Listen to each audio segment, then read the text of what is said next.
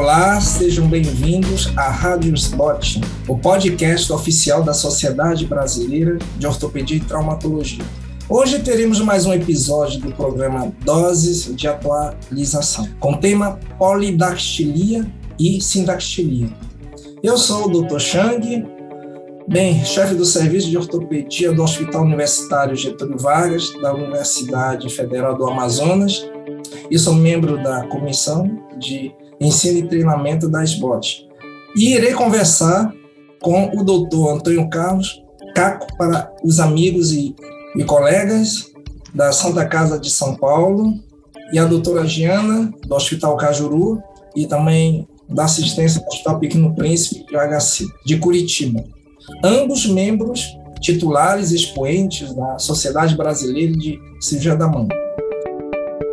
Sejam bem-vindos também, né? Prazer de ter vocês aqui, doutor Caco e doutora Giana. O que, que é polidactilia e sindactilia, Giana?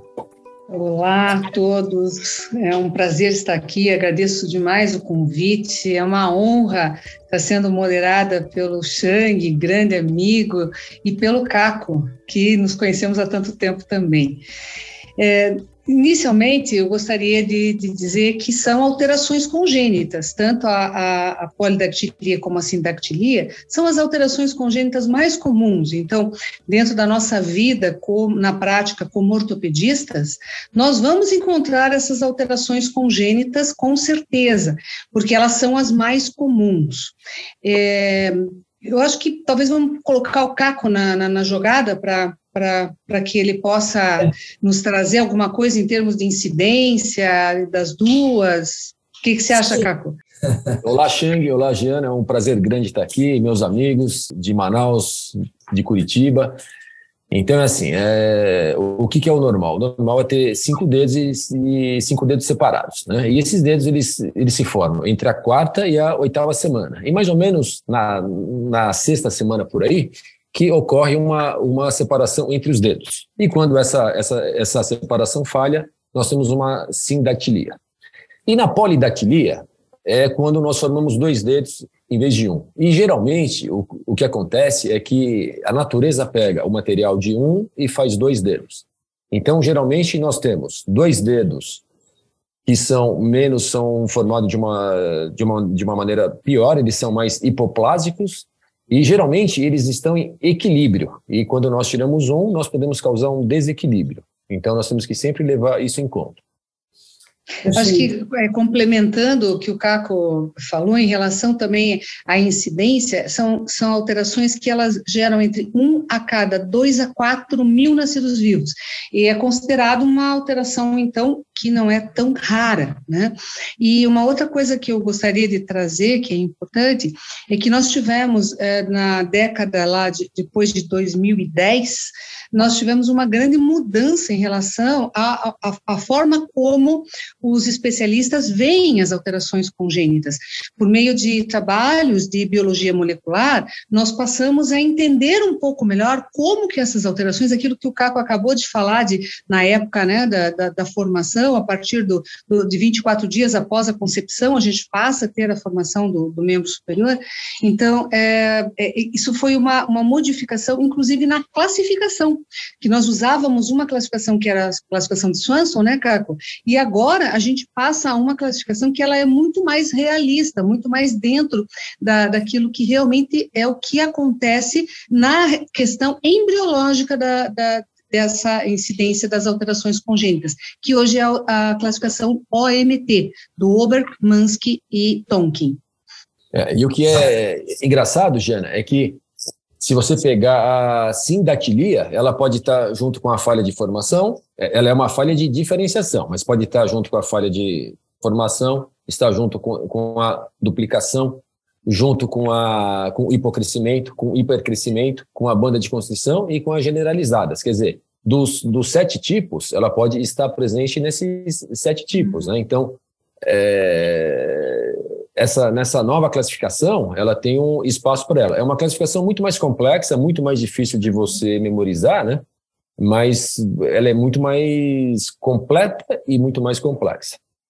É, para os associados aí da, da, da SBOT, né, para os residentes que eventualmente estejam vendo esse, escutando esse podcast, é, existem até aplicativos hoje. Existe o aplicativo da, na, da classificação da OMT. Então, que isso ajuda bastante, bem como o Caco falou, é, é, ela é um pouco mais complexa, mas na verdade ela enquadra em quatro grandes grupos, né? Então, acho que é interessante isso também. E, Shang, o que, que você, que, que, que você traz para nós aí? É, não, é, vamos seguir assim, por exemplo, a, sempre paciente pergunta, né? É, sim, a maioria é de tratamento cirúrgico.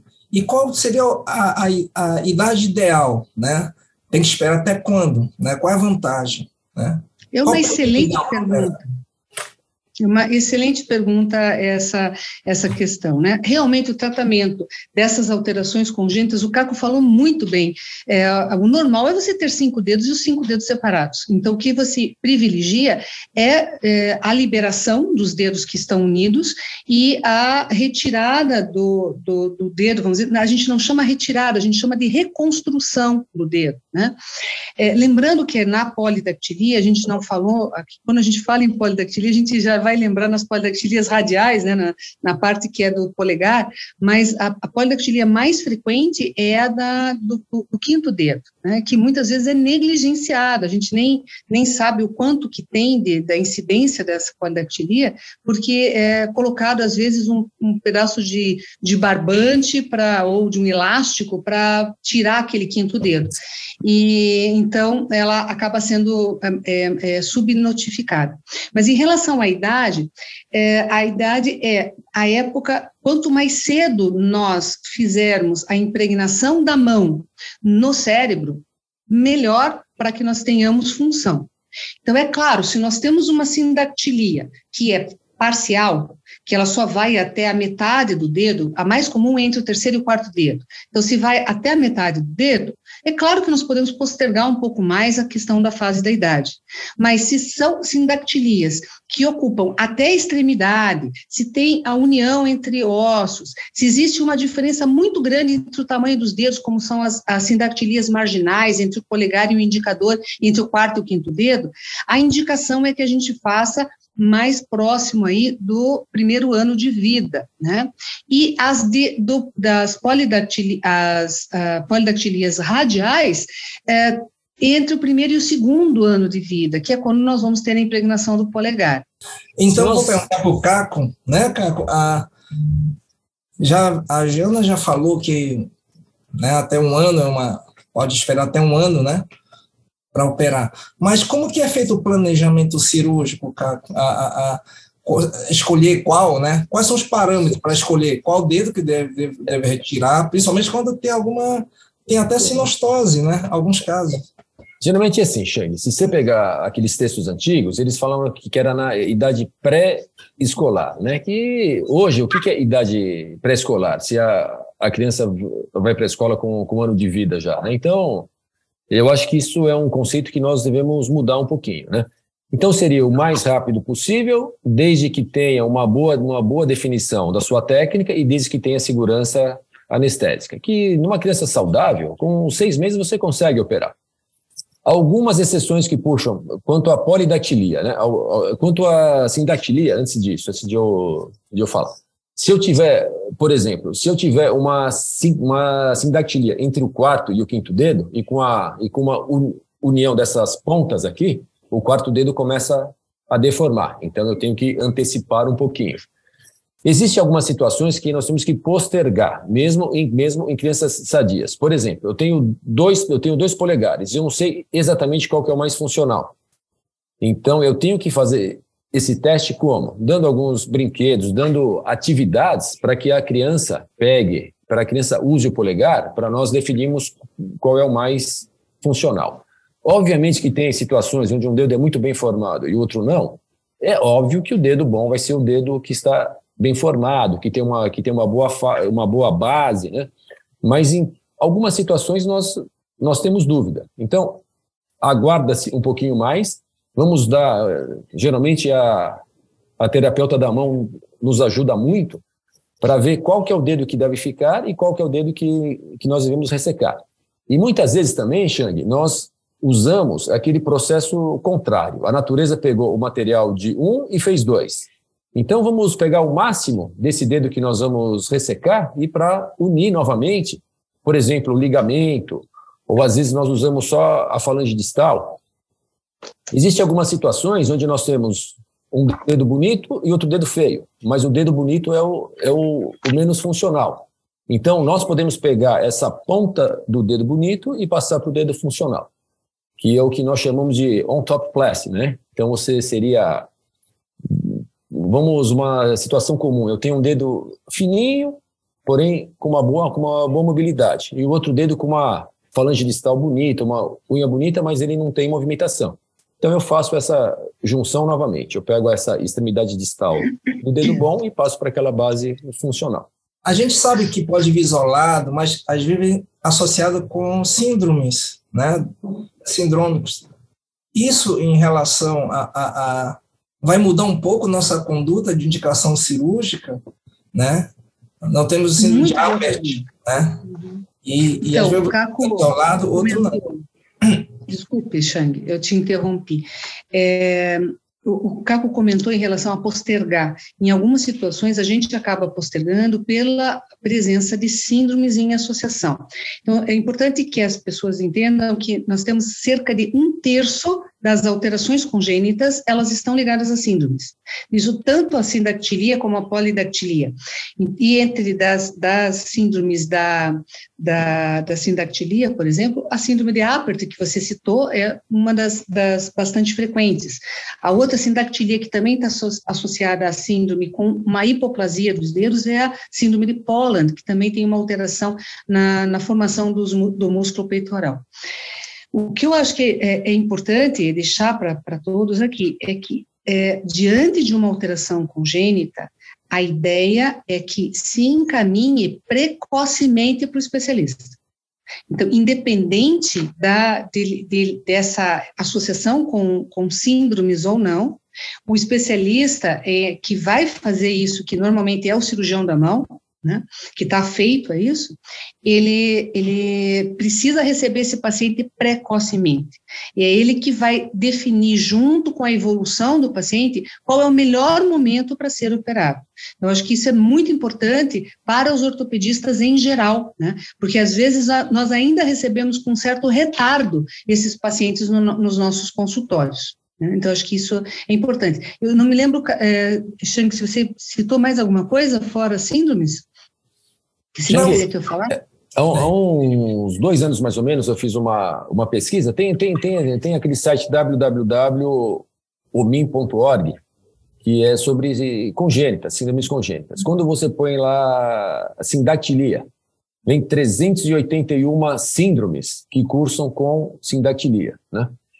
E se nós pegarmos de um modo geral, mais ou menos a metade tem mais alguma outra alteração, que pode ser ortopédica, pode ser gênito urinário, gastrointestinal, hematopoética.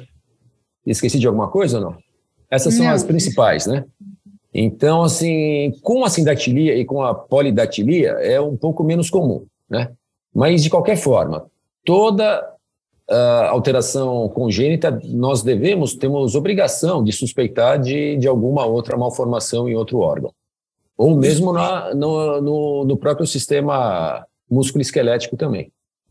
É, a, a gente percebe que quando é, é uma sensação desagradável para os pais, né, esperando um recenato. Existe algum diagnóstico precoce que a gente pode aconselhar, o aconselhamento genético, né, é, é, é pré-natal, ultrassom já pode diagnosticar, ou alguns exames especiais? É, normalmente o ultrassom ele pode diagnosticar cada vez mais. A gente está com imagens fantásticas, né, de ultrassom. Então eu já recebi, não é infrequente receber uma consulta pré o nascimento da criança já com um diagnóstico de alteração congênita. E os pais vêm, junto normalmente com os avós, vem a família inteira, né?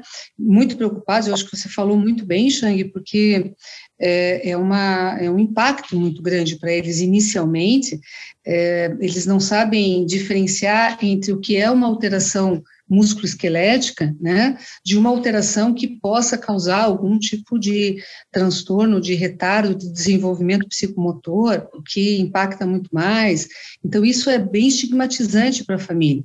E nós temos que abordar isso de uma forma é, muito tranquila para os pais, dar segurança e dar e nortear, né, balizar o nosso, o nosso, o nosso passo a passo do tratamento. Acho que isso é importante. É, é, são consultas longas, acho que o Caco também está acostumado com isso, são consultas muito longas que a gente precisa abordar vários, várias questões, inclusive a questão psicológica, em que os pais vêm carregados com uma culpa, principalmente a mãe vem carregada com uma culpa muito grande é, de, dessa questão do, da alteração congênita. Mas os exames normalmente que nós solicitamos no pré-operatório é o ultrassom que acaba sendo diagnosticado. Certo. Eu, eu, também, eu também recebi, Xande, já mães com grávidas, né, com, com ultrassom, né? Eu acho que a, que a melhor, assim, a, a melhor dica é não vender ilusões, né? Essa é a principal delas, né? Porque eles vêm atrás de ilusões muitas vezes, né? E nós temos que ser muito claros. Acho que a, que a melhor maneira que tem é você mostrar casos parecidos e que terminaram bem, né? Para dar um conforto. Falar, olha, esse aqui é um caso, um caso parecido, nós operamos e teve um resultado legal, uma função boa, uma estética boa. E lembrar, Xang, que por mais que você coloque roupa numa criança, fica o rosto e as mãos de fora, né? Então, para os pais, isso às vezes é até um pouquinho constrangedor, né? Que a, que a mão sempre fica de fora. E, e, e, e quando você vê algum bebê, você olha para o rosto e vai, vai mexer na mão da criança, né? Perfeito. A, a gente sabe que a sindactilia, a polidactilia, não afeta só as mãos, né? Os pés também, né? Vocês são especialistas da, da cirurgia da mão. A gente percebe que a mão, você, o Caco já falou que é a função, né? É, e agora falou que a estética também é importante. E o pé, é, alguns casos dos pés a gente nem opera, né? Aquela sindactilia que é incompleta, que é parcial, né? Né? Aí, a, qual a experiência de vocês? Vocês é, é, é, é no pós-operatório, né, da, das cirurgias, o que, que recomenda pro, até para os residentes que, que acompanhem as complicações que podem ocorrer ou as, tem que reoperar daqui a alguns anos, né? Quais são os cuidados que deve recomendar? Nos casos de sindaxilia, polidactilia. Acho que primeiro falando dessa questão aí dos, dos pés em associação, nós fazemos com frequência no, no, Pequeno Príncipe, onde a gente atua, né, na mão pediátrica, o nosso grupo, nós fazemos a parte do pé também em associação. Né? Em alguns casos há necessidade, especialmente das polidactilias, fazer a, a reconstrução, e a gente sempre é, faz isso na fase é, procurando não atrapalhar o início da deambulação. Né? Então, às vezes, a gente faz precocemente, fazemos é, procurando fazer até na mesmo procedimento anestésico, fazer os, o procedimento da mão e o procedimento nos pés. Depende muito, claro, de cada, cada caso. Né? A sindactilia nos pés, normalmente, a gente não mexe, porque a, a sindactilia mais frequente é entre o segundo e o terceiro dedos dos pés.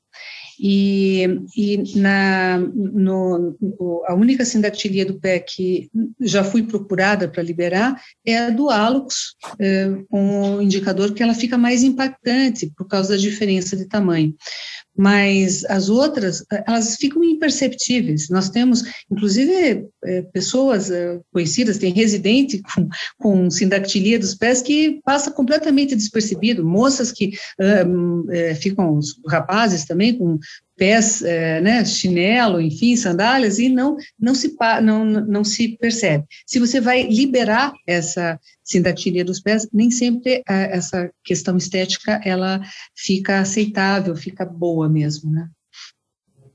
É, eu já, eu já fiz eh, sindactilia do pé, mas também entre o primeiro e o segundo dedo, que a gente brinca que é para é colocar o havaiana, né? É, já já para os outros dedos assim não tem não tem necessidade e assim você vai acrescentar cicatriz, enxerto e não não vale a pena mesmo. Quanto ao pós-operatório, Xang, que que você perguntou, eu acho que eu, eu no começo eu fazia mais curativo do que eu faço hoje e os meus e os meus resultados melhoraram muito. Né? O que que eu faço geralmente? você tem que pôr algo vaselinado para não, não aderir, tem que deixar os dedos bastante afastados, faça uma luva grande e põe o gesso mesmo. E fica duas, duas, três semanas. Por quê? Se eu tirar antes, eu tiro o enxerto junto. É, você tirar é fácil, duro é colocar de volta o enxerto, né? Numa, numa criança chorando, acordada, com dor, né? Então é, é bastante difícil. Então, assim, deixa duas, duas, três semanas. Orienta os pais, se tiver cheiro ruim, secreção, febre, a gente antecipa isso aí. Teve caso já que eu operei bilateral e eu tive que tirar um dos lados porque sujou, molhou, e o lado que eu, que eu não tirei ficou muito melhor. Então, essa é a dica que eu dou, é uma mudança que eu tive de uns, talvez, 15 anos para cá, vai, eu faço mão há 30 anos já, e desses últimos anos, 15 anos, essa metade eu deixo o mais tempo possível. E eu, quando tiro, já está tudo cicatrizado, bonitinho, né? Faz, faz pontos com que são absorvíveis, tipo monocrio, vicrio, rapide, coisa assim. É a melhor coisa que tem. É, eu, vou, eu gostaria de agradecer, né, a, a uhum. Diana e Caco, e que vocês, cada um, fizessem uma, alguma recomendação final, tá bem? Que vocês querem dizer para os médicos mais novos, encarando polidactilia e sindactilia. Legal. Eu só quero complementar que eu faço a mesma coisa que o, Caio, o Caco em relação ao tempo, é 15 dias que eu deixo também, nós deixamos uh, no nosso grupo esse tempo é a melhor coisa que tem, porque realmente você fica judiando da criança se você fizer curativo mais precocemente. Também uso gesso, mantenho a criança mais quietinha. Em relação às considerações finais, o que eu gostaria de dizer assim, a sindactilia, ela muitas vezes ela é encarada como uma cirurgia simples, principalmente quando você não tem envolvimento com outras alterações, é, quando não existe sinostose, então ela é considerada como uma, uma, uma cirurgia é, entre aspas, plástica, só de partes moles. E ela não é uma cirurgia simples, ela tem que ter todo um passo a passo que tem que ser seguido. Você deve é, usar lupa, magnificação, para que você possa enxergar bem os pedículos, fazer bem a liberação. Você não consegue ver direito uh, em qualquer exame que você queira fazer precocemente não existe exame que te diga, não, aqui você tem uma, um, uma divisão do, é, da artéria ou do, do, do, nervo, enfim, do pedículo. Então, você vai ver isso em loco mesmo, e por isso a gente recomenda o uso de lupa. E segundo, é muito importante o pós-operatório. É muito importante o curativo que o Capo falou, de colocar entre os dedos até o final da comissura, porque senão você vai perder a comissura. Né? A principal questão é que se você não faz um retalho fazendo uma, uma confecção adequada com essa é, comissura profunda e, e, uma, uma, e, larga, você vai perder esse procedimento cirúrgico. Então, acho que deixar aqui para os pro, ortopedistas em geral, encaminhar precocemente para o, para o especialista e não negligenciar, não subestimar a cirurgia, tanto da sindactilia como da polidactilia, independente da polidactilia ser mais complexa ou não. Eu agradeço demais a oportunidade de falar com vocês, é um assunto que realmente eu sou apaixonada, e muito obrigada, Xang, por tudo aí, pela condução do podcast. Perfeito. Caco, Bom, considerações finais? Como a Jana falou mais da sindactilia, eu vou, vou falar mais da polidactilia. Então, a polidactilia, escolher o dedo mais funcional, que às vezes não é fácil, geralmente é o dedo mais unar, mas às vezes não. Então, tem que tomar cuidado. É, pensar nessa teoria de que a natureza pegou o material de um e fez dois, e eu vou tentar o, usar o máximo de material possível de, desse dedo que, que, vai, que vai embora para melhorar o dedo que vai ficar. E pensar sempre que nós temos dois dedos em equilíbrio, eu posso tirar um e causar um desequilíbrio. Quando tem uma deformidade em zigue-zague, corrijam todas. Não vai tentar puxar o dedo e passar um fio, que isso volta. Isso recidiva, esse desvio recidiva. É, encaminhar também, se você não está muito apto, encaminha. Não vender ilusões aos pais e mostrar para os pais que você pode proporcionar essa essa criança um excelente resultado funcional, que são duas são duas condições que geralmente nós temos bons resultados funcionais e que não vai atrapalhar nada na vida da criança. E parabéns, Xang, pela, pela sua condução, pela sua gentileza, fineza, que eu sou, sou seu fã, e da, e da Giana também. Então foi um prazer grande estar aqui com vocês dois. É um prazer imenso né, conversar com a doutora Giana e o doutor Caco, né? E sempre é bom, principalmente entrevistar os amigos de longa data. Bem, você acabou de ouvir mais um episódio da Rádio Spot, podcast oficial da Sociedade Brasileira de Ortopedia e Traumatologia. Lembrando que todas as edições estão disponíveis no site www.spot.org.br e também nas principais plataformas de streaming. Né?